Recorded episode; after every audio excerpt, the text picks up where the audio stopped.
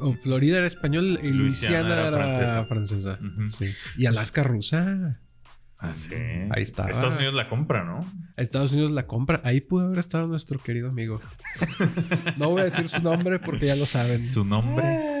O sea, no hay una profundidad de esto. O sea, que te digan, bueno, es que es más complejo de lo que aparenta. Sí, y además en ese tiempo tampoco lo puedes entender, güey. O necesitas esta simplificación, pues, ¿no? O esto, ah, es que, pero como que tenía hijos el, el, padre Hidalgo, ¿no? Bueno, eso no, no, no, eso no. Y pues como que una de las que conocemos o que hemos oído, pues mucho es el español con India, se llamaban mestizos.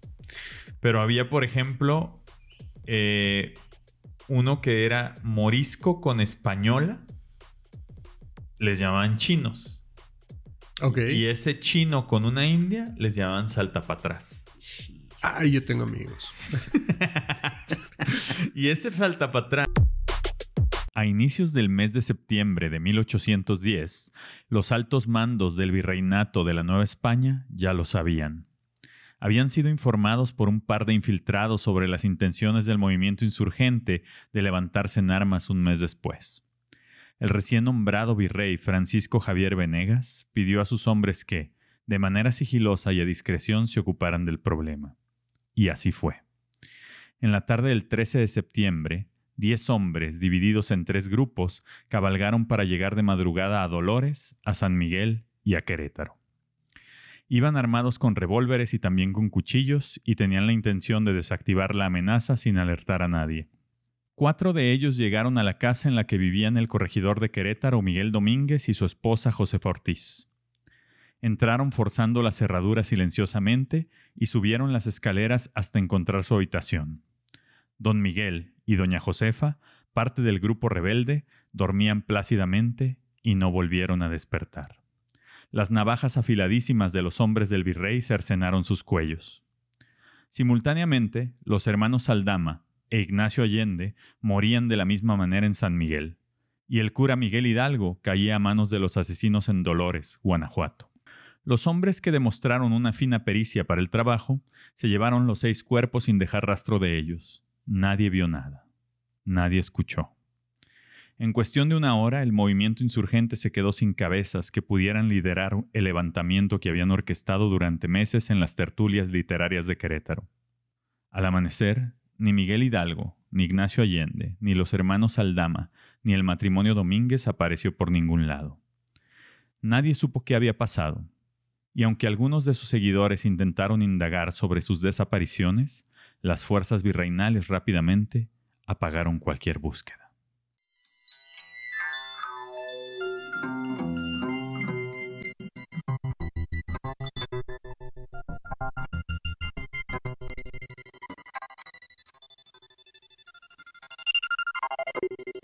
Somos expertos en nada pero apasionados de la historia y la cultura. Fascinados por las posibilidades del tiempo, de la variabilidad, de la ficción y de todo lo que no pasó. De los tiempos imposibles.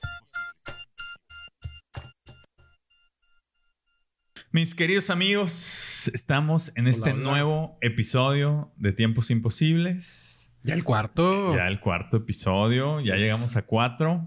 Ya cinco y listo, se acabó. Ya. no, ya estamos en el cuarto episodio de Los Tiempos Imposibles.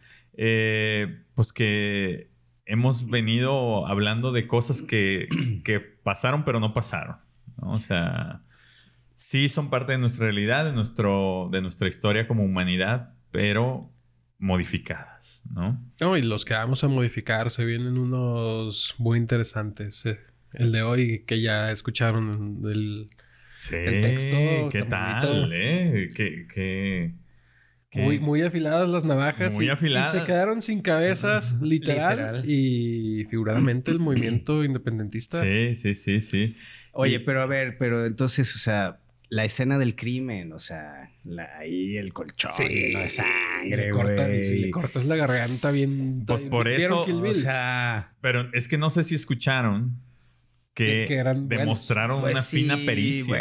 Bueno, pero supongo que, o sea, los están buscando, ¿no? Al día siguiente y pues, ¿qué onda? Entran ahí a la casa y, o sea, atendieron la cama. Ahora, yo, yo la cosa que no, que, que no recordaba es el tema de qué peligrosos son los clubes de lectura. Exacto. O sea, venía de tertulias. dicen, que no pasa nada, pero ahí hay, ahí hay peligro. Aguas. Yo Aguas. en los infiltrados, ¿no? O sea, siempre hay un infiltrado. Sí, siempre hay alguien ahí. Siempre hay, una, hay una rata.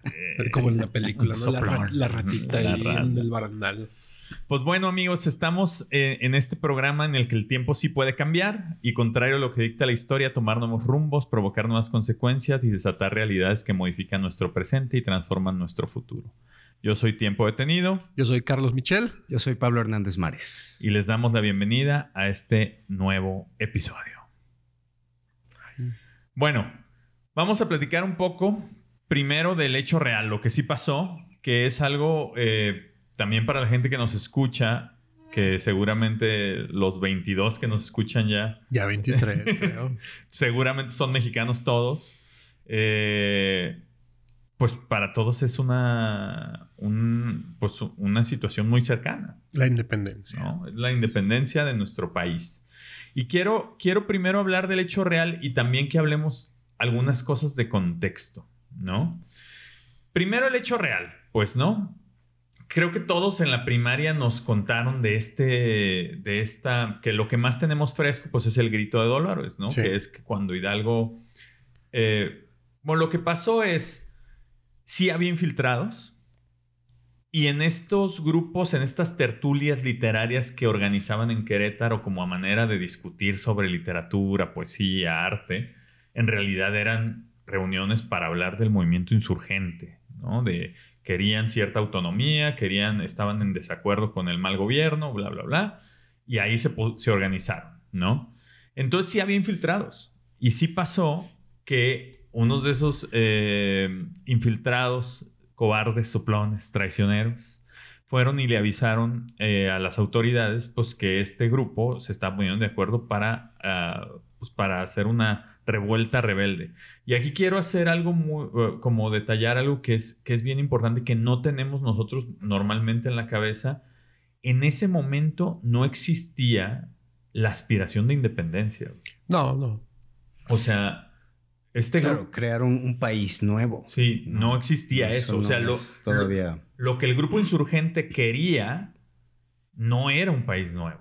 No, no, no pensaban en separar a una cosa que se llamara México. O sea, lo que pasaba es que no estaban de acuerdo con el gobierno, que ahorita también voy a entrar un poco en ese contexto, pero lo que querían era eh, ir contra ese gobierno, no, no, no era un movimiento independentista per se. Estos infiltrados van, avisan y el, eh, a quien le avisan le pide al corregidor de Querétaro, que era Miguel Domínguez, el esposo de doña Josefa, que catee las casas de quienes estaban involucrados.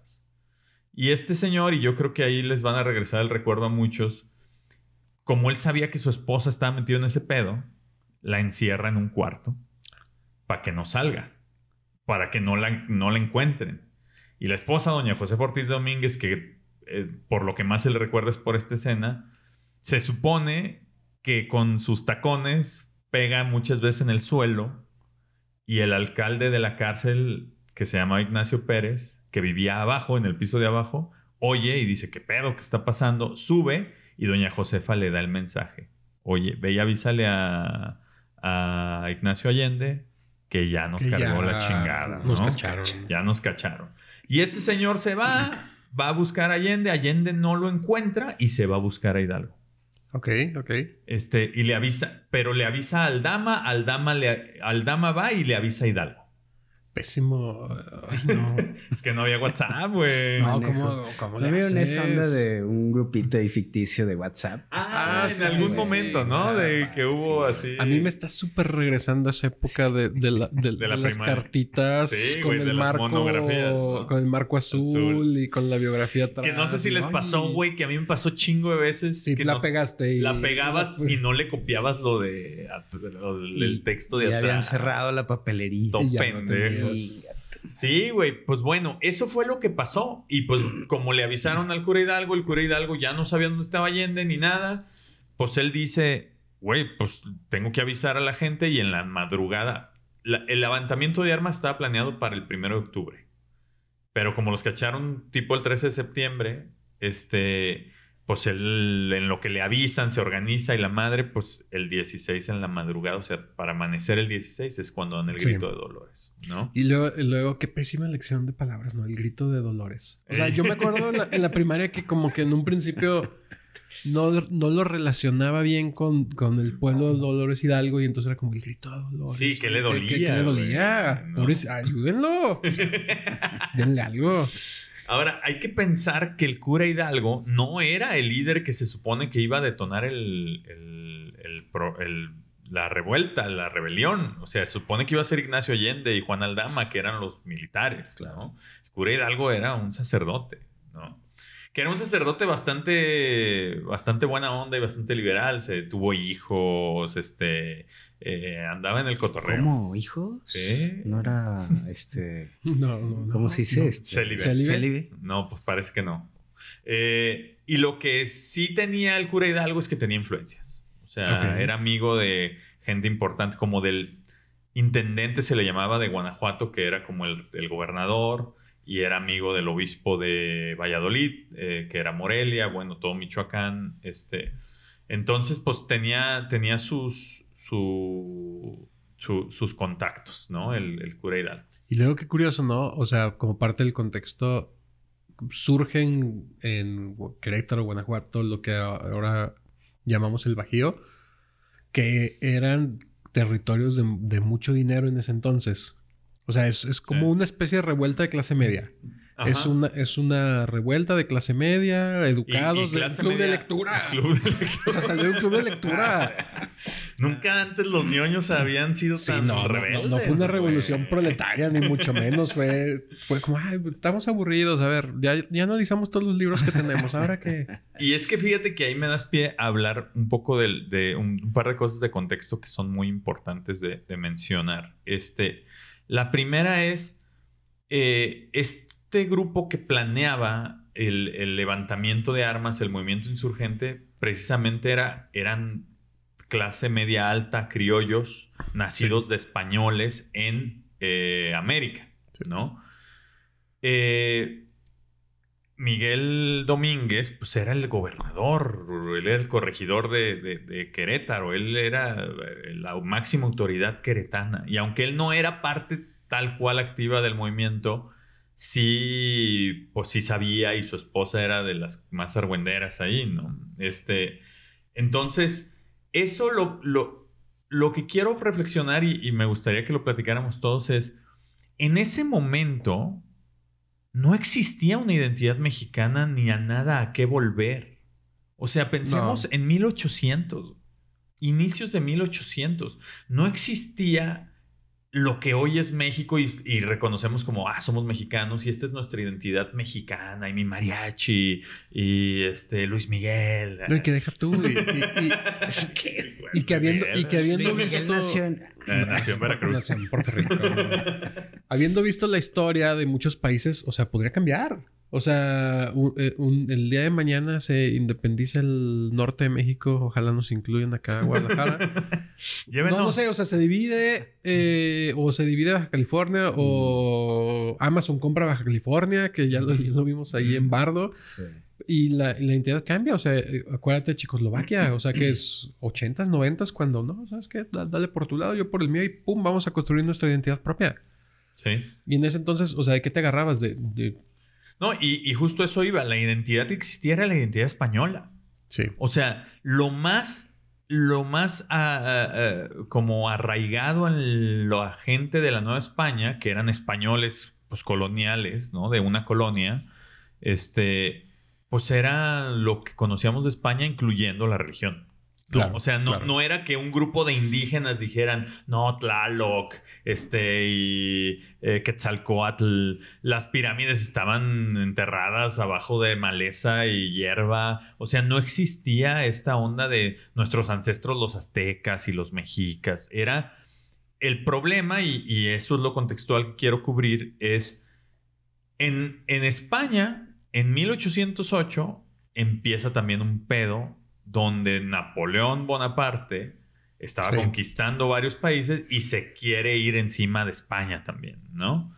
Y entonces el príncipe Fernando VII que era hijo del rey Carlos IV, que era quien, el monarca de España y de todas sus colonias, el príncipe Fernando VII se alía con José Bonaparte, que era carnal de Napoleón. Sí. Y lo que hacen es, pues obligan al rey a abdicar en nombre de Fernando, de su hijo. Y cuando eso sucede, José Bonaparte lo traiciona. ¿no? Lo traiciona y le dice, pues muchas gracias, ahora sí yo quiero ser el, el- el emperador. Pe- Pepe Botellas, ¿no? Sí, o sea, le, le- creo que le creo que le se le decía despectivamente Pepe Botellas a José ¿A Bonaparte. José Bonaparte? Sí. Ah, eso no Sí, sabía. sí, fíjate. sí, sí. recuerdo, sí. Pues cuando pasa eso, eh, Pepe Botellas toma el liderazgo de, de España. Y resulta que los españoles dijeron, no, chingas a tu madre. O sea, yo no quiero que me vengas a gobernar. Y gran parte de la gente española no lo acepta. Y entonces empiezan a, a- a- como a ocupar ciudades de, de- de España, los franceses. Y en ese desmadre hay un vacío de poder en América. Sí. ¿no? Y entonces, eh, lo que no querían la gente que estaba en la Nueva España, o sea, los premexicanos, lo que no querían era que Francia nos gobernara. Ese era el pedo. O sea, no, no era un pedo con España. España estaba chido. ¿no? De hecho, en el grito, se, una de las estas arengas era Viva Fernando VII. sí, Sí. Que no te lo cuentan mucho en la primaria, ¿no? No, O sea, pues como no que lo- va, no porque va. te lleva a este pensamiento. Y entonces es que fíjate en Francia y. O sea, imagínate en el Zócalo. ¡Viva Fernando! Sí, VII! es como- Espérate. Es que es lo que les digo. O sea, lo que existía ahí era somos españoles. Españoles jodidones, pero Sí, somos, ¿no? sí. O sea, no existía somos mexicanos. Y las.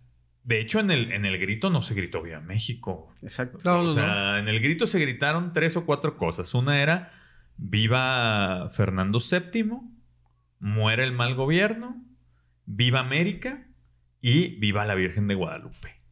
Eso sí se. O sea, nosotros en México somos Bueno. guadalupanos antes que ser mexicanos. Antes que ser mexicanos. Ok. Fuerte. E- ese es uno de los rangos identitarios que estaba desde antes.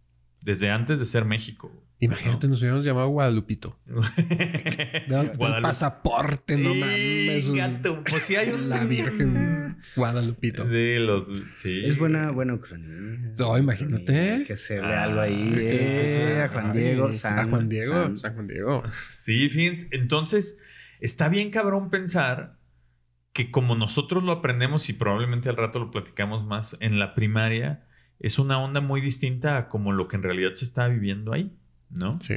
Este, ahora, eh, como les decía, lo que querían este grupo, pues no era la independencia, era más autonomía, ¿no? Nada más. Entonces, eso es el hecho real, eso es lo que pasó, eso es lo que sí se vivió. Eh, pero para entrar ya también a nuestros supuestos y platicar de eso ya más a profundidad, quiero, quiero soltar dos, dos preguntas ahí que como una provocación para el pensamiento. La primera es, ¿se han imaginado cómo sería tomar un vuelo Guadalajara-Madrid y al llegar al aeropuerto no necesitar pasaporte porque es un vuelo local? Oh. O sea, no sé si, si o sea, suponiendo que siguiéramos siendo parte de España, ¿no? Sí. A mí no me gusta la, la- yo lo había comentado ahí como las monarquías, o sea, me dan ahí. Y, y pienso que esto de, de Napoleón, pues porque ya venía, o sea, venía un movimiento, la revolución en Estados Unidos también, o sea, es decir, si no hubiera sido quizá Hidalgo y este grupo, pues por otro lado podría haber, ¿no? Brincado quizá, ¿no? Está Morelos, ¿no? Por ahí, esta Sí. parte, pues quién sabe, el, el- el dirigir esto.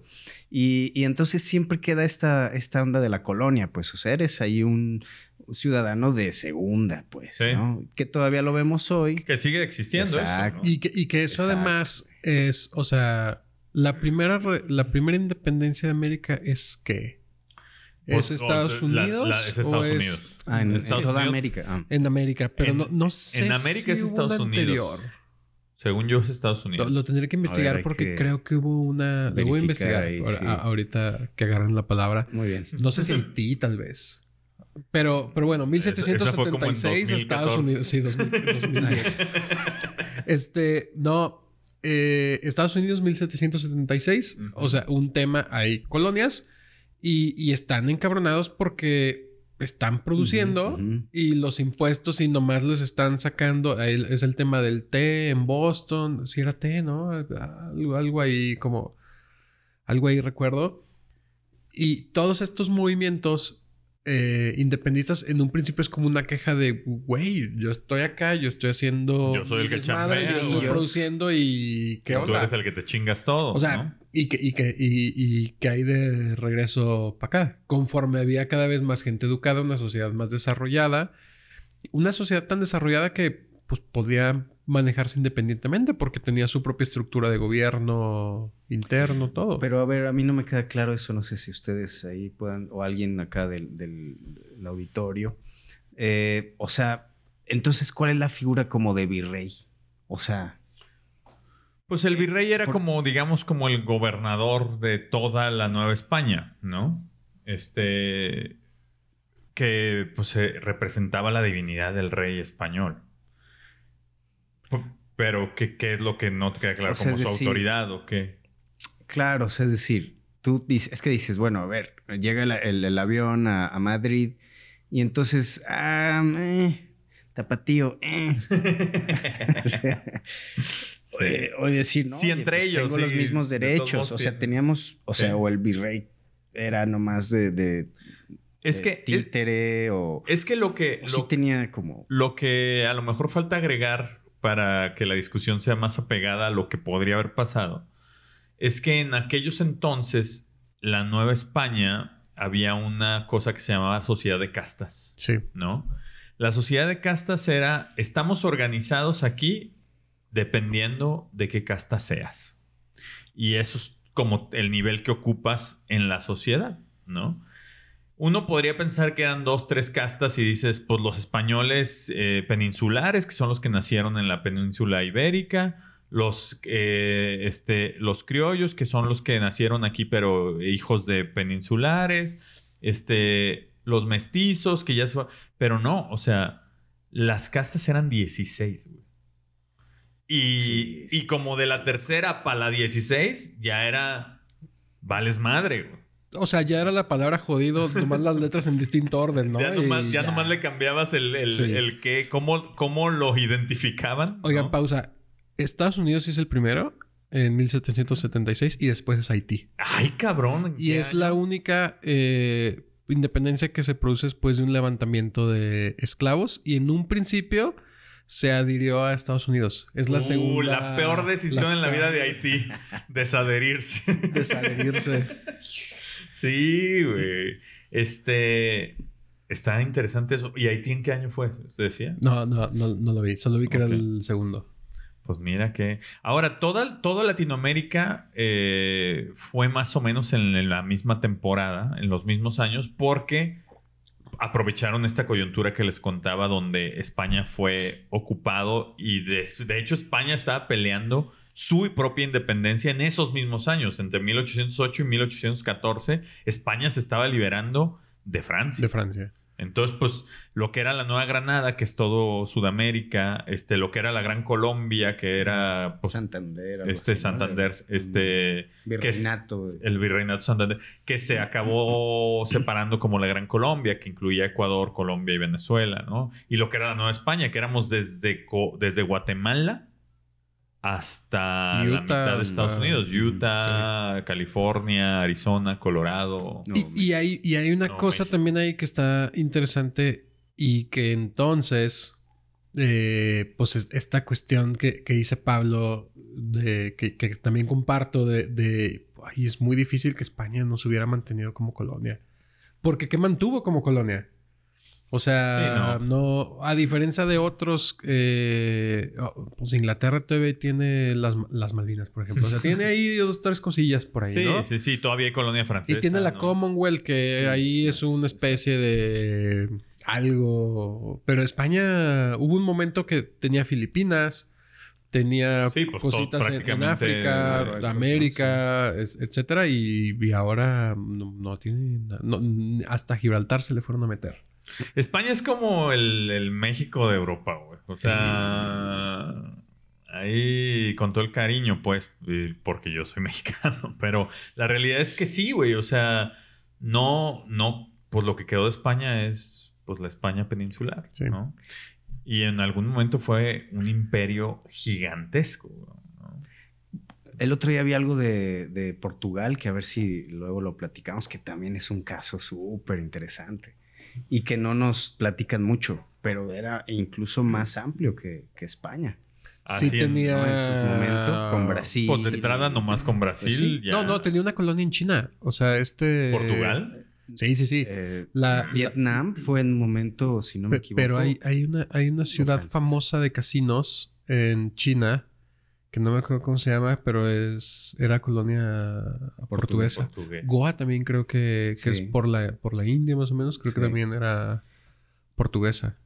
Mm. O sea, era también... Gigante. Y bueno, quedó. Y que también quedó ahí, ¿Dónde sí. quedó todo ese cachitito, poderío, güey. pues, ¿no? sí.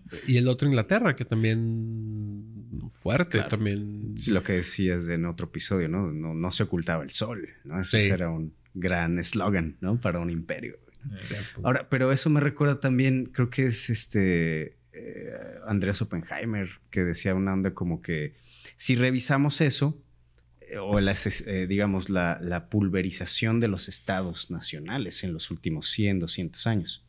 O sea, había menos de los, y casi se duplicaban, pues o sea, es una inercia, ¿no? A, a, a- a hacer países más pequeños, pues, ¿no? O sea, si había 50 en esos años, pues ahora- después ya en, en- en los, en el siglo XX son 100 países, Sí. ¿no?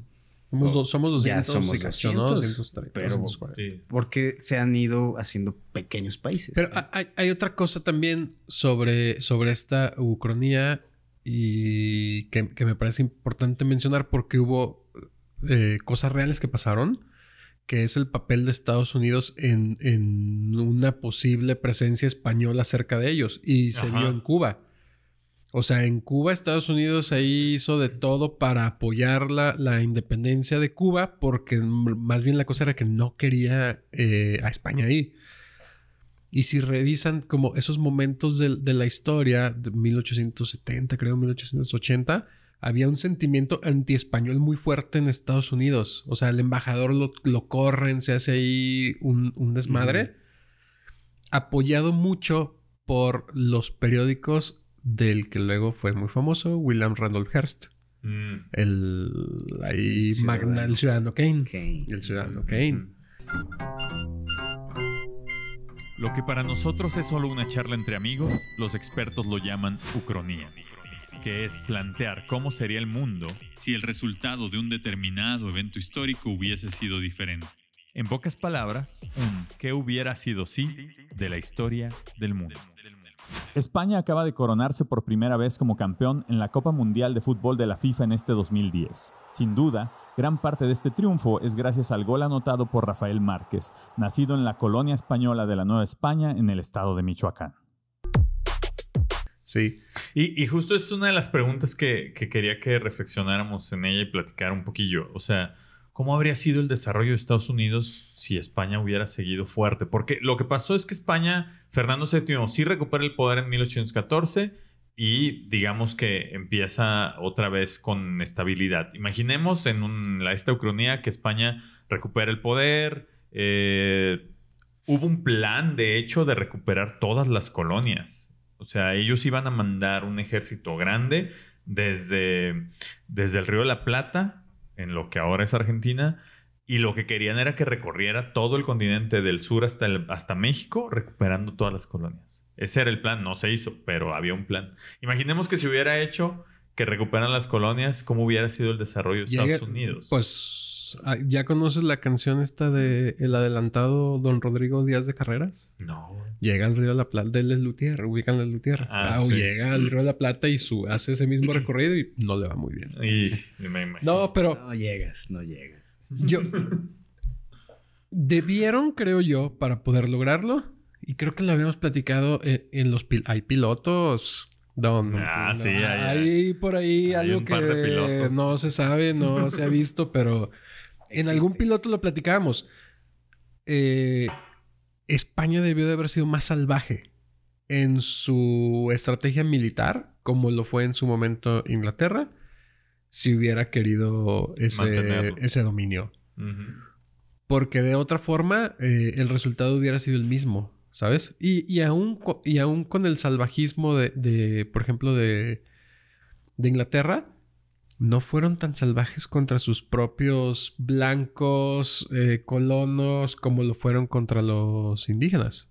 ¿sabes? Entonces, quién sabe si, si hubieran podido. Y mayormente las revoluciones o las independencias en América, pues eran, eran movimientos de clase media, eran movimientos criollos, movimientos de Simón Bolívar, o sea, solo la de Haití parece ser que es la única que realmente es de, de esclavos o de, o de indígenas.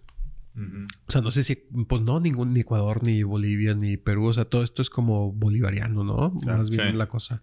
Sí, O'Higgins, sí. ¿no? Sí, San sí. Martín, ¿no? En. Argentina. En Argentina. Sí.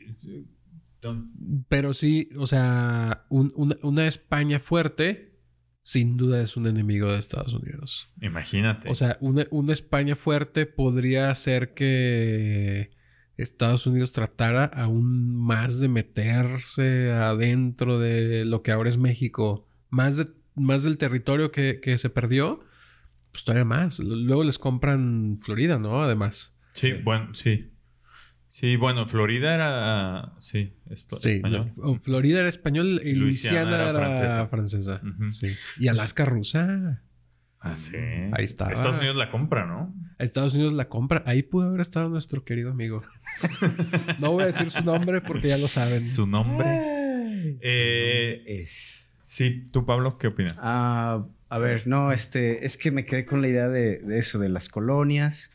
eh, y es este concepto como de tipo, este, yo lo he escuchado con, así con, con Castells, ¿no? La onda de, de la resistencia. O sea, siempre que hay un poder que está presionando, hay resistencias, ¿no? Y entonces surgen estos, estas independencias, estos movimientos rebeldes contra lo que se plantea como eh, eh, opresor, opresión, pues. Ahora, yo, yo creo que sin duda eh, lo que hizo que Estados Unidos también pudiera progresar fuerte es que lo que encontró fue un país nuevo, muy débil y desestabilizado en Sí. el sur, ¿no? O sea, mayormente despoblado en los territorios del norte de México, con una inestabilidad en el gobierno muy fuerte, con poca, poca población este, eh, con, con recursos, pues. Sí. Pero si se hubiera encontrado a un, a un, a una España ahí, hubiera encontrado más resistencia, eso sí. O sea, lo que estoy seguro es que eh, Estados Unidos no hubiera sido tan fácil la invasión a la Nueva España, porque no era solo invadir México, ¿no? Claro. Porque la invasión de Estados Unidos a México fue como 25 años después de haberse independizado México. Es que también esa, esa parte es interesante porque eh, ahí estamos hablando 1810. Y tú dices, bueno, eh, Fernando VII recupera en 1814. Pero esta, la, declaración de independencia en México es hasta 1821. 1821. Entonces, ¿qué pasa en esos 11 años? no? Puede parecer poco, pero pues, es un tiempo considerable. ¿no? Entonces, eh, ahí pasan muchas cosas. O sea, al final cuelgan las cabezas de, de Hidalgo en, en la lóndiga, pues, ¿no? Y otros. Entonces, pierden, van a perder. y eso me, me recordó como estas, estas, eh, no sé, ¿vieron esta serie de Dark? ¿No? Ah, Que- vi Sí. una temporada. eh, entonces, en, eh, son también como universos paralelos, ¿no? Y entonces, pero al que, al que pierde una parte de una extremidad, pues en otro universo perdió un ojo y en otro una pierna y en el otro un brazo. O sea, tarde o temprano, como que hay ciertas tendencias del tiempo, espacio, para que ese destino se, se, se lleve a cabo. O sea, si no perdían la cabeza ahí en su cama, Eh, sí, la iban a perder eventualmente. Y, y esa parte, perdón, eso yo quería platicar con ustedes. O sea, si, los, si nos invitan ya aquí así, no sé, o algo, pues, ¿no? De que te dicen, oye, es que tengo este plan de, de, pues, que, que, que, que hagamos independiente Jalisco o algo, ¿no? Ay, Pero, pues, nos puede costar cárcel, muerte, no sé. ¿Qué onda? O sea, sabían que podían matarlos. Sí, sí, sí, lo sabía. ¿Cómo enfrentarte a esta Difícilmente, onda? per- per- pero, ahí es donde hace totalmente lógica el sentido de la independencia. Es decir, bajo este supuesto, ¿cuál sería tu motivador? Una auténtica identidad jalisciense y un sentido de, de oye, es que somos diferentes a ustedes o es que el gobierno está jodido y, Uy, ese me y suena ya, y más. ya qué hago? ¿Qué hago? Me voy. Me identifiqué. ¿Sabes? Este. Y, y hace, y hace mucho más sentido eso. O sea, en una de esas siempre es primero el. el Ay, güey, esto, que esto, La- esto la- no la- está bien. Porque una identidad jalisciense no hay. Hay que hacer el. ¿Cómo no? el- el- Pues, hay, hay que pues, hacer Jalisco el. es México. Nos, nos llevamos todo. Hay que, hay que hagan Ahí les un dejamos, cochinero. ahí les dejamos sus semitas de Puebla. y- Sus quesadillas sin queso. Eh, Sus quesadillas sin queso. Este. eh, imagínate, en- hay que dar el grito de. de- El grito de el Jalisco. grito de Zapopan y en una de las arengas sería Viva Felipe de Jesús Calderón. Ay, y no no, jodas. por favor, no. Oye, a- ante- antes, antes, de, de- antes de independizar Jalisco, eh, estaba viendo el tema de, del- de- de cómo fue el poderío militar español, ¿no? Como para entender el, como esta decadencia. Vienen de varias derrotas, o, o sea, eh, eh, casi, en casi 1600, 1500 y, y a finales de la Armada Invencible Claro. Que Inglaterra ahí les pon, les para una chinga cuando, la, cuando era la potencia marítima más importante. Y luego entonces la jugada se cambia. Inglaterra es la potencia marítima más importante. Y otra parte bien interesante, España tiene sus colonias eh, sudamericanas, antillanas, México, etcétera. Y recuerden el papel de Inglaterra con los piratas y con todo esto que era como, oye, te doy carta abierta, pero no me chingues a mí, chingate a los españoles. Entonces, eh, pues les andan ahí mermando durante varios cientos de años el tema también del- de las colonias, el poderío militar. Ta- Ya no eran para 1800 y cacho una, una potencia militar. Sí, no, ya no lo eran, ¿no? Y sí había otra ahí a un lado de ellos, que era Francia y Napoleón, ¿no? Ujú. Sí, sí, sí. Que en ese tiempo, pues, Na- pues Napoleón fue el, el mayor conquistador, emperador moderno. Pero de todos modos, Inglaterra siguió siendo todavía más. o sea. Y que, que al final que- fue quien les puso una chinga Sí, a, a- a Napoleón. a. Napoleón en, con Waterloo, ¿no? Claro. Sí, los errores de Napoleón fueron atacar a España, fue querer cu- ocupar Moscú, que sí lo logró, güey. Que sí llegó. O sea, sí llegó a Moscú, nomás que luego ya no pudo mantenerlo por el pinche frillazo y lo de siempre, ¿no? O sea, y por nuestro y amigo. Egipto, por los ancestros de nuestro amigo. Egipto también lo conquistó. Egipto también. Sí.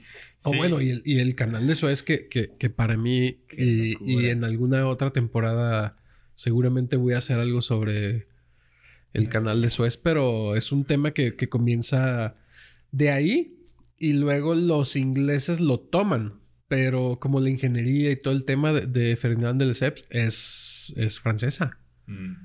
De- proveniente de esta ocupación de, Napoleónica. de Napoleón, sí. Vol- Volviendo a esto, no, yo no veo que nos podamos independizar De, Ja- de Jalisco. por un sentimiento No, de no, independencia, de, de- tendría que haber una, una, una situación, pienso yo, ahí te va, religiosa. Es decir, so- Ja- Jalisco, en Jalisco somos mayoría de puta, lo que- mormones. Y Ajá. entonces es como, ah, no somos parte de aquí. Lo hemos visto, por ejemplo, en, en muchos países. Sí. en, en la ex Yugoslavia. O sea, a ver, no, espera, nosotros aquí hay de todo, pero nosotros somos musulmanes y este otra pudiera ser racial. Y que, que es otra, o sea, somos, eh, esto es muy africano, por ejemplo. Mm. O sea, nosotros, mira, este somos este, Tutsis, Hutus, Claro, o sea, claro, Ruanda, claro, por ejemplo. Ujú. Y otra pudiera ser, que, que no existe, que hubiéramos antes sido independientes de alguna forma. Entonces como, oye, no, a ver, espera, es que antes nosotros, pues sí éramos. O- o- y eso es de ex República. Soviética. Sí. También, que no. Sí. Bueno, acá Ujú. sí éramos mayas, mayas. y- O éramos un... te- Sí, Yucatán podría Ajá. cumplir esas características, por ejemplo. ¿Eh? Sí, porque tú Y tomas. que fue independiente en un momentito, ¿no? Sí. Por ahí.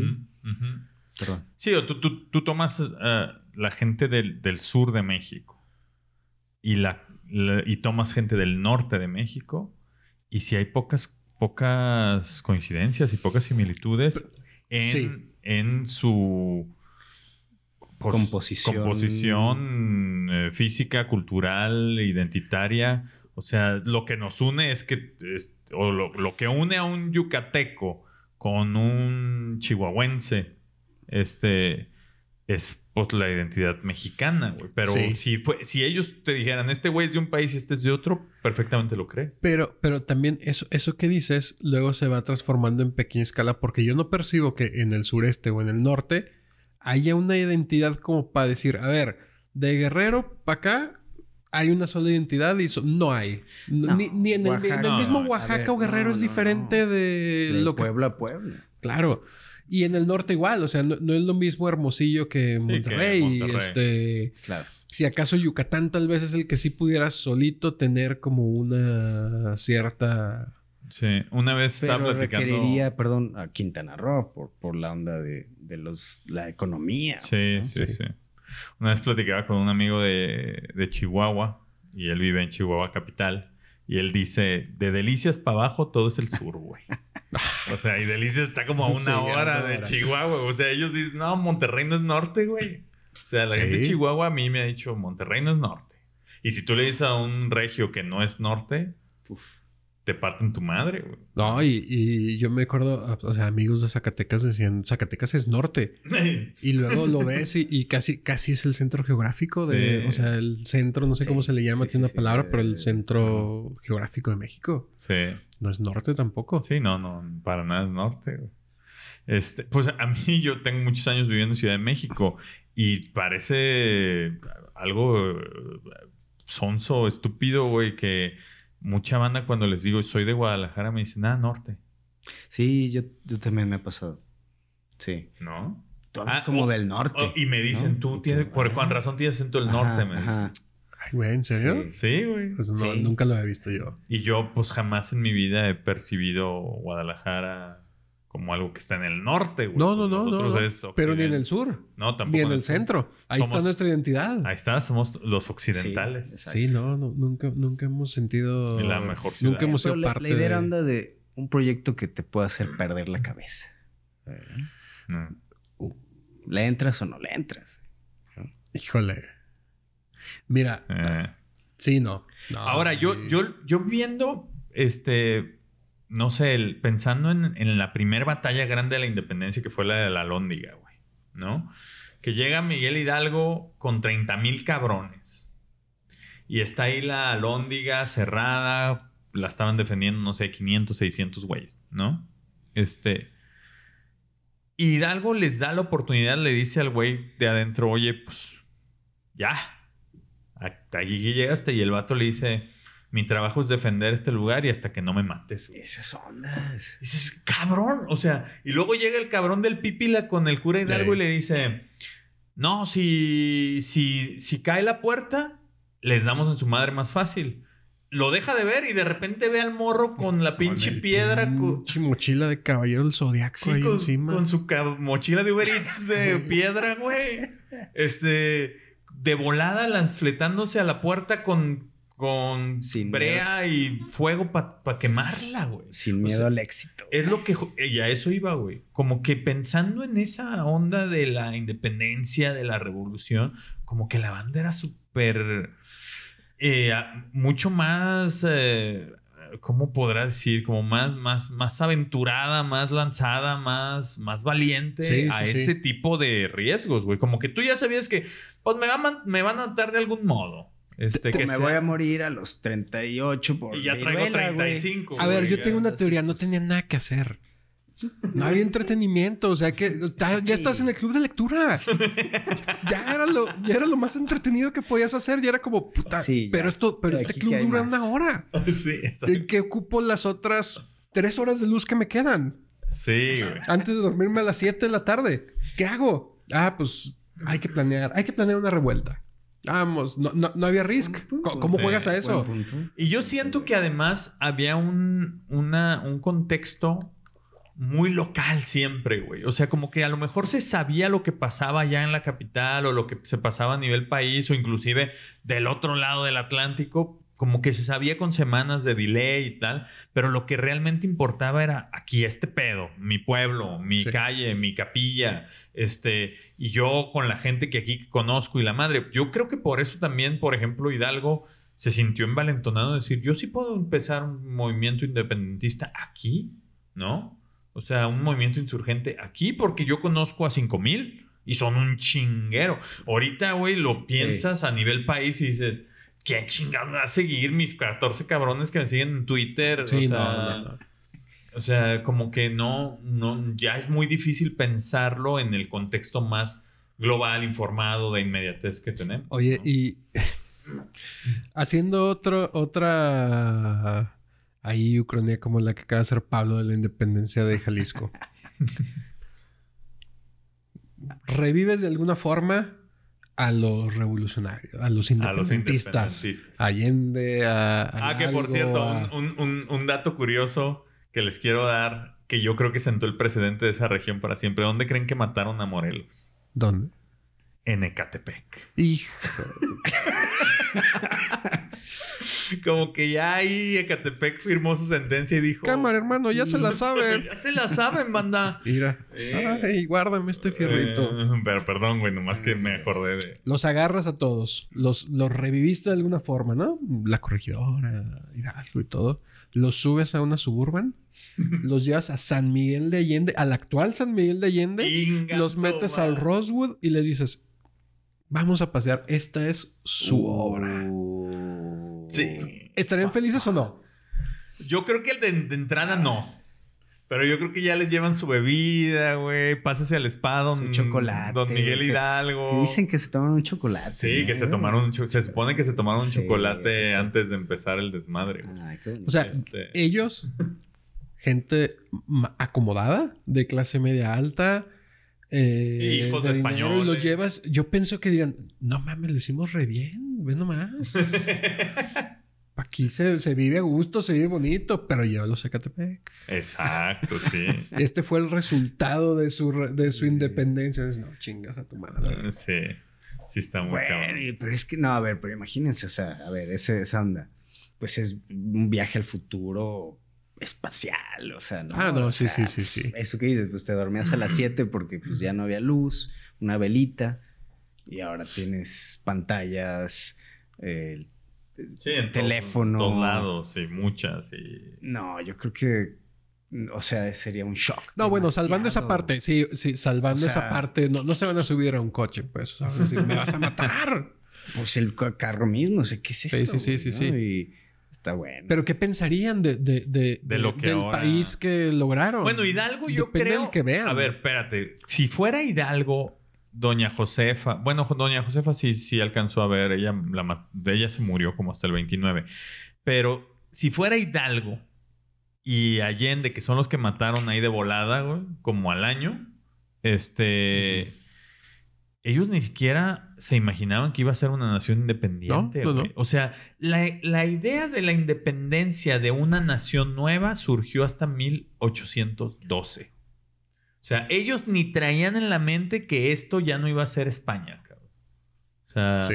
entonces imagínate que llegas aquí, no, pues ahora se llama México y fue gracias al grito que diste para apoyando Sí, sí, a Fernando sí, VII. Ah, la madre. Este, ay, cabrón, y pues esto qué onda. Y a lo mejor si están ahí en el Rosewood está toda madre, pero luego ya ven la mañanera y. Sí, sí, sí, y o- dicen, o- ay, hijo de su. O sea, este Y güey... te, te dicen, oye, te vamos a platicar de Benito Juárez. Y dices, ¿qué? ¿Qué?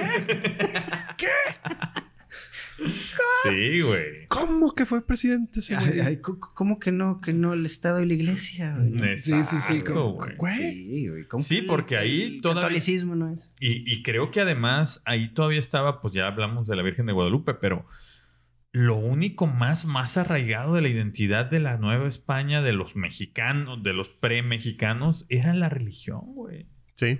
O sea, ese Lo era. que decías. Que güey. volvemos a, Claro, a esa parte de religión. O sea, independencias del mundo. eh, Irlanda. Y era Este, la religión que era la religión española. güey. Sí. Esa era nuestra identidad.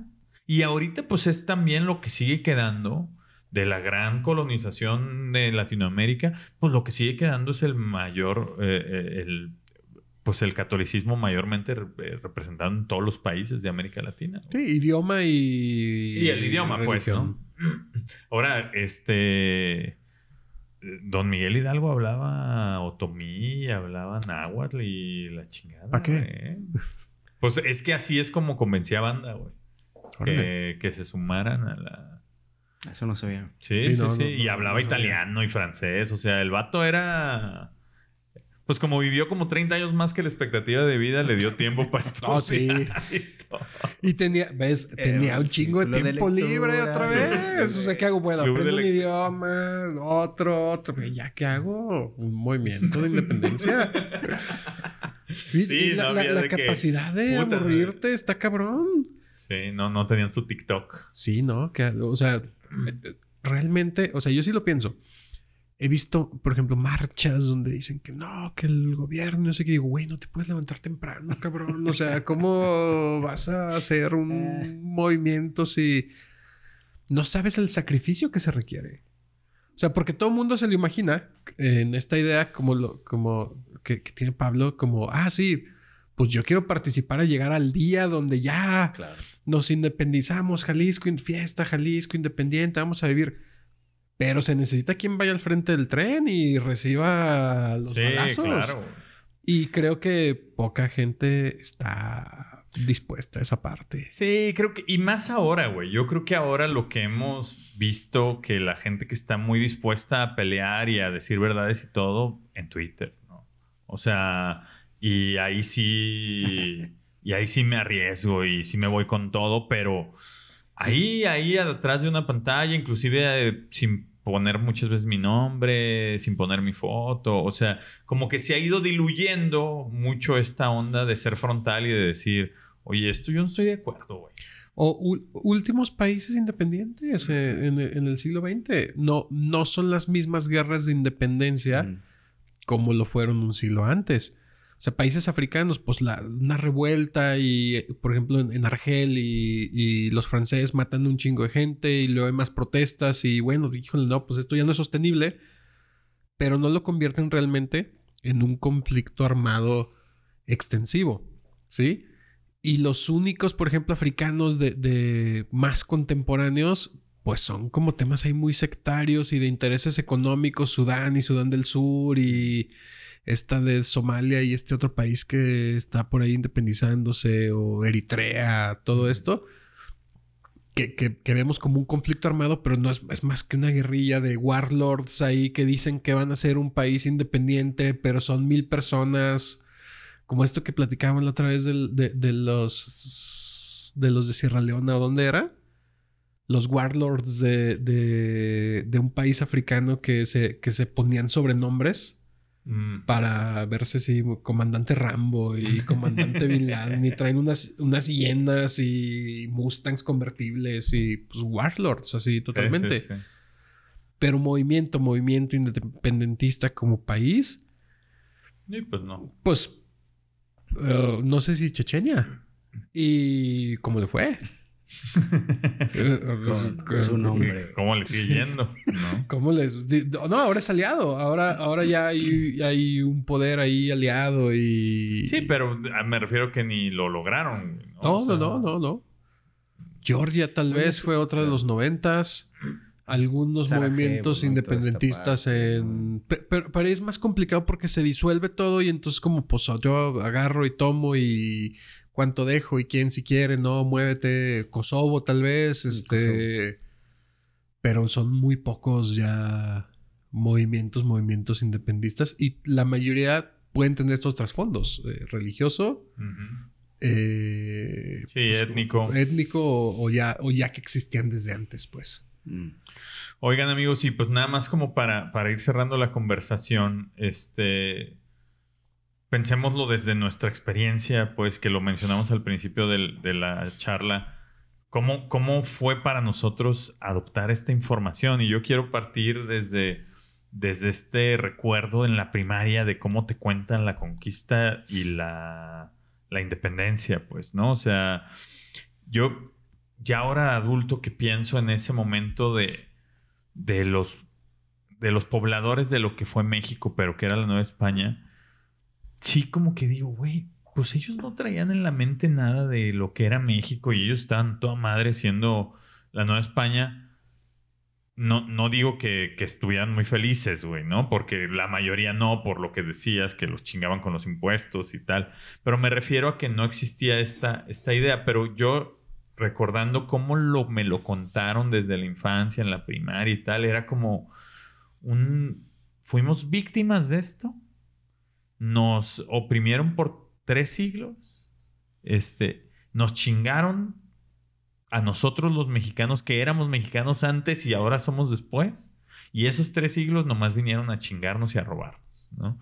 Entonces yo como que desarrollé esta onda de hijos de la chingada, ¿no? O sea, como que de niño era pinches españoles que se vinieron a aprovechar de nosotros los mexicanos. Y no existía eso, güey, ¿no? Este, no sé cómo, cómo lo vivieron ustedes. Yo lo, como que me cayeron 20, pues ya más grande de cuando lo pensé. Yo estaba pensando en que te es como una especie de, de, de, aguja hipodérmica, ¿no? Esta onda de que, bueno, pues vas al festivalito de la, de, la independencia y el niño vestido de Hidalgo y el niño de Pípila y entonces a la niña la visten de, de José Ortiz. De no sé si a mí me tocó ser Hidalgo alguna vez. no creo porque... Pero... y, entonces, ay, pues vas ahí a la verbena, pues, ¿no? Y medio, o sea, es decir, entra por ahí, ¿no? Pienso. E, esa, esa, idea, ¿no? De, porque sí, es lo que les digo, o sea, oye, pero es que entonces Fernando VII, ah, o sea, ni, los papás entendían tampoco, ni los maestros, o sea, no hay una profundidad de esto, o sea, que te digan, bueno, es que es más complejo de lo que aparenta. Sí, y además en ese tiempo tampoco lo puedes entender, güey. O necesitas esta simplificación, pues, ¿no? O esto, ah, es que, pero como que tenía hijos el, padre Hidalgo, ¿no? Bueno, eso no, no, no, eso no. y entonces ah, te empiezan como a, cerrar, pues, ciertas eh, ventanas de, hasta que vas tú ya descubriendo después, ¿no? Y yo mm, ahorita pienso en, pero que, eh, por lo que dices de la colonia, es que sí, esos 300 años son como de, pues, mm, ahí era una colonia, pero ¿cómo que una colonia? ¿Y qué pasaba? Ah, las castas, no, pero y, y entonces siento que eh, lo, es como lo que decíamos en otro episodio, es una narrativa. Y por eso Star Wars, por ejemplo, es, o sea, el, meollo es la república contra el imperio, pues, ¿no? Porque ese es el momento, los rebeldes contra el, eh, contra el que quiere ser el rey, ¿no? Sí, sí. Lo que pasa en medio y después medio ya queda, por eso te decía, de 1810 a 1821, ¿qué onda? Había más batallas, ¿no? O sea, es nada más el, momento en que queman. Nos independizamos ahí. en las batallas, ajá, exacto. Porque eso es, eso es lo que emociona, esos, esos cuentos de, de, de, que llegó y ganó y que gritó. No, y ese, ese orgullo, ¿no? De ahora ser el resultado de esa valentía y de esa gallardía de, tus ancestros. Y es que entiéndelo y es muy complejo, pero yo, yo coincido mucho en esta idea de. A mí también me enseñaron así como nosotros éramos mexicanos muy felices viviendo con pirámides y con águilas comiéndose serpientes y la madre. Y llegaron unos, unos malvados. Nos conquistaron, pero nos dejaron cosas bonitas como la Virgencita. Y luego eh, nos rebelamos y recuperamos lo que era nuestro. Y dices, uy, güey, pues en primera es una idea muy del centro del país. O sea, y vasconcelista, como lo mencionábamos en, en otro episodio de esta construcción de, México, ¿no? Y lo otro, yo me imagino a un güey, un pioneer, un, pionero que, que, se fue y se asentó en Sacramento, California en esa época y tiene su ranchito y resulta que ahora es parte de algo llamado México. Y la noticia le llegó tal vez dos años después. o sea, cuando estaba esperando al, español que le cobraba los impuestos o que le decía, ah, cabrón, ya no llegó don, don, Chuy, no, ahora es otro güey y es don José y, ah, es que ahora somos México. Mierda, ¿qué es esto? O sea, y, y, qué, es, qué es esto? ¿Qué, yo, ¿qué es ser eso? estoy aquí muy a gusto en Sacramento. ¿Qué hago? Y, tres meses después es Estados Unidos. ah, cabrón. Y, y entonces no hay realmente, o sea, su Sí, única identidad es, identi- pues, es- su identidad es ahí, su, su lugar. identidad es, es esa, ¿no? Pero la, la- la creamos y, y sigue siendo creada con base en lo que, en- justo en la educación, en lo que, en lo que nos cuentan, en este sentimiento de somos mexicanos, que pues no es nada, o sea, en una de esas, alguien que fuera muy futbolero, pues la cambia, ¿no? Por haber ganado el mundial en 2010 con, Con el gol de Rafa de Márquez. Del chicharito. Ah, Oh, Chicharito. El chicharito. Eh, oigan, me quedé con la curiosidad de decirles algunas de las castas, de los nombres de castas que había. güey. Este, y pues como que de las busqué el, en el INAI la, el cuadro de castas que se manejaba en aquellos años. Y pues como que una de las que conocemos o que hemos oído pues mucho es el español con India, se llamaban mestizos. Pero había, por ejemplo, eh, uno que era morisco con española, les llamaban chinos. Ok. Y ese chino con una india les llamaban salta para atrás. Ay, yo tengo amigos. y ese salta para atrás con una mulata les llamaban lobos. Uh. Yo quiero ser ese. A ver, a ver. ¿cómo, cómo se hace para... Es que, o sea, ¿Cómo se hace para saltar para atrás? ¿Cómo, no, ¿cómo se hace para hacer un lobo? Lobo es salta para atrás con mulata. Y entonces el grupo de los lobos es... Tienen ahí sus raíces. su- Luego, si se, si se mezclaba un lobo con una china, jíbaro. Jíbaro con mulata, albarazado. Albarazado con negra, cambujo. Cambujo con india, zambaigo. Zambaigo con loba, calpamulato. Ay, güey. O sea, todas esas eran castas y todos tenían diferente tratamiento, güey. Pero todos jodido. ¿No? En, eh, calpamulato con cambuja, tente en el aire. Así se llamaba la casta, güey. Y tente en el aire, tente en el aire con mulata se llamaba No te entiendo. Hasta ahí ya era No te entiendo. No, sí, pues ¿qué más le ponías? ya, ya, no, ya, a ver. Tom, no te entiendo con India, toma atrás. Ay, güey. Muy, muy, muy raro. Está, está interesante. Está, hay un cuadrito de las castas, lo pueden encontrar en el INAE, en, en el INA, este, eh, donde ahí se explican las castas del virreinato, ¿no? En, Y- en el INA. Pe- pero este sistema de castas no... que- y, que, y qué loco, porque ot- otro país con sistema de castas. No sé India. Pero es un tema religioso. Sí. y define cómo debe de ser tu vida. Ta- y, Sí, y a lo que puedes y aspirar. vigente, y a lo que puedes aspirar. Y lo que pagas de... Lo que pagas por... Por vivir. Por de dónde vienes. dónde por, de- por cuál es tu, tu karma, tu, tu pasado. Pues muy bien, amigos. Eh, antes de, terminar el, el programa, quisiera dejar un par de preguntas ahí para la, para la audiencia, ¿no? Este, pues lo, la obvia es pues que ustedes piensen en qué habría pasado si México se independiza, pero hasta el siguiente siglo, ¿no? Hasta 1900. ¿Cómo habría sido México? Eh, ¿Cómo habría sido el desarrollo de, de diversos estados de, de México pensando en que se quedan en España? ¿no? O sea, ¿cómo habría sido a lo mejor una California Sí. española ya en el siglo XIX o XX? ¿Cómo habrá sido un Campeche español? ¿no? Eh, y también pensar si los gobernantes del territorio de la Nueva España se habrían mantenido siendo españoles de la península o si hubiera llegado algún momento donde dijeran, no, pues ya un virrey puede no haber nacido en la península Un española. salta para Un atrás. salta para atrás. Y es que, Un y es que sabes que es muy difícil imaginártelo.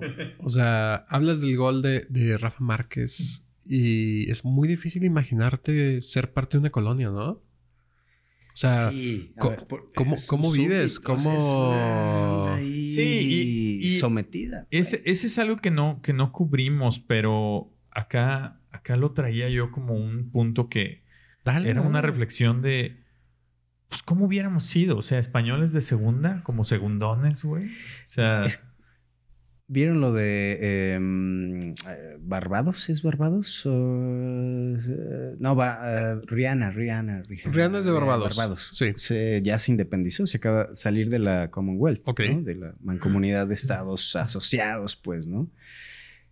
Y ah, estaban felices. O sea, bueno, yo los veía ahí y entonces Rihanna fue personaje distinguida, Ah, ¿no? sí. Y pues estaban como... No vi yo.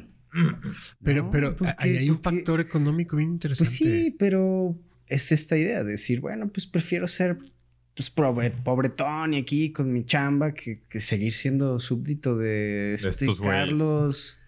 Pero una isla de ese tipo que tal vez sí tiene su identidad étnica y que sí tiene su historia y que sí tiene todo, todo, todo, su cultura, todo, y que nunca se independizó porque no tenía los medios económicos para hacerlo, para hacer un ejército, para, o sea, eres, eres una isla, llegan dos barcos con 400 hombres con rifles y bye, ¿sabes? Cualquier movimiento de independencia. Y ahora, ¿te quieres independizar? Y lo haces un paraíso fiscal como, cual, como otros países antillanos y inmediatamente desarrollas la economía. Hay otros medios económicos ahorita para poder un- un desarrollarlo. referéndum, ¿no? Muy pacífico, ¿quieres o no? Pues, ¿no? Mm. Lo Sí. de Escocia, pues, ¿no? Que está ahí también. Lo- lo- Y eh, que está bien, oye, pues, pues, votemos, pues. ¿O ¿Quieres seguir siendo parte de allá o ya quieres tú aquí vértelas por ti mismo, pues, ¿no? Sí. sí, y, y- es como una, como crecer y también. el que- y- pero ¿no? que Escocia ya era Ya, independiente. claro. En algún momento. Lo- en algún momento lo fue. ¿Quién sabe? Porque otra es, otra es qué pasa si somos un medio país independiente, pero parte de algo como la Commonwealth, pero de españoles. Sí. Entonces, Lo- sí, o sea, somos mexicanos, pero tenemos la figura del rey. Y en nuestros pesos y en nuestra moneda está ahí Felipe o Juan Carlos. Ujú, Ese es otro también interesante. Y, o, o un estado ahí medio me- independiente a medios chiles, no sé, que también pudiera ser ot- otro, otro Ahora, ¿cómo- escenario. en, en caso de que sí se hubiera quedado, o sea, ¿cómo, cómo habría evolucionado esta onda de la Unión Europea? ¿no? O sea, incluye colonias, güey, porque no sé cómo funcionan las colonias francesas, por ejemplo, que, que no están en Europa. No, no sé, no sé cómo funciona. No sé si si, si tienen las, la- las bondades, pues es que son Francia, güey, ¿no? No sé si eso hubiera sido así, como que el territorio de España en América, pues es- se, se considera como Unión Europea también. No sé. Mm, según yo, no. no. Yo- No- yo no lo suena, desconozco. No, porque mm, conocimos a, a una amiga de Surinam, ¿no? Y que había, que fue, tengo entendido, colonia holandesa. Entonces ella ya vivía en, en- en Holanda. Porque tenía el derecho, o sea, tenías que tramitarlo y todo, pero, Pero podía. podía hacerlo. Y cosa que no ha hecho España, ¿no? Tengo entendido. Sí, sí, sí. Ujú. pero, no- pero no tiene colonia ya. ningún- No, pero que hubiera planteado eso, pues, ¿no? Decir, o sea, en esta, en esta eh, En la. ¿no? O sea, decir, ah, ok, siguen siendo mis colonias, pero bueno, si alguien pues, se quiere venir acá, tiene unos derechos que tramita y se hace ya ciudadano español con... Ya de veras. Nada de que salta para atrás ni tente en el Algo aire. así. Ay, no. qué, horror. Yo creo que eso. hubiera sido una de esas, güey. Este, no, no, no creo que haya sido yo una casta. Es que a mí me suena como tipo eh, los vikingos, ¿no? Que decían como, bueno, a ver, este, aquí en mi registro civil desde hace mil años tengo que él se casó con ella y son eh, nórdicos, pues, o sea, Sí. ¿no? Y entonces te- mantengo mi, mi raza, mi sangre, güey. Y acá era como una onda de, a ver, pues tú eres árabe. ah. Entonces, pues, y indígena, uy, pues lo que salga de ustedes, pues tiene, pero tiene que quedar registro, güey. Que tu padre era moro y tu madre otomí o lo que fuera. Pero que quede registro y que quede bien asentado para, porque, para que no se pierda. Porque luego pasa eso mucho como de lo que decíamos en una charla, ¿no? De fuera de- del podcast, ¿no? De, oye, yo, es que yo ya no sé quién era el abuelo de mi abuelo. Claro. Claro. Sí, es verdad. Sí.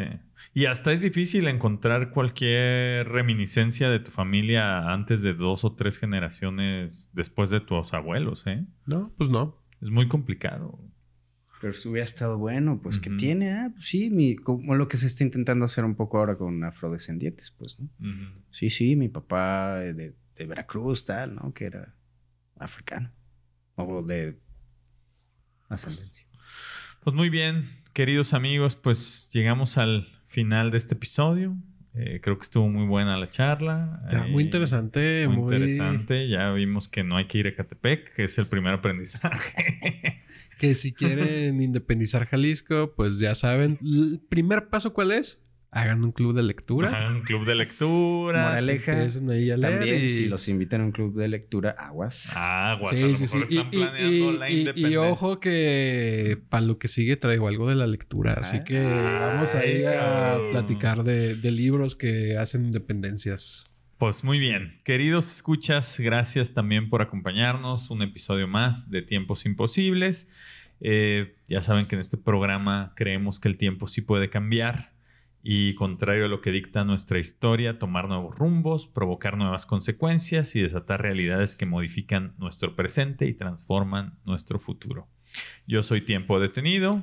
Yo soy Carlos Michel y les voy a pedir que nos sigan, que nos den me gusta, like, todas estas cosas que se hacen en redes sociales. Les vamos a poner las redes sociales, el sitio web tiemposimposibles.com. Y yo soy Pablo Hernández Mares con eso. Ya, Gracias. no más. Sí, eh, sobre todo participen, ¿no? Sí, sí, Contéstenos sí. qué opinan, qué nuevas eh, fantasías, utopías y ucronías se ¿Qué les, ocurren a ocurre? ustedes, ¿no? Pues gracias a todos, nos vemos en otros tiempos. Con su espada escurriendo sangre de otro hombre, José Bonaparte sonrió admirando su obra. Retomar el poder sobre España y todas sus colonias era lo único que había rondado su mente en los últimos dos años. El nuevo rey limpió la hoja afilada del arma mientras se perdía en las penumbras del palacio. En el suelo yacía inerte el cuerpo sin cabeza de Fernando VII.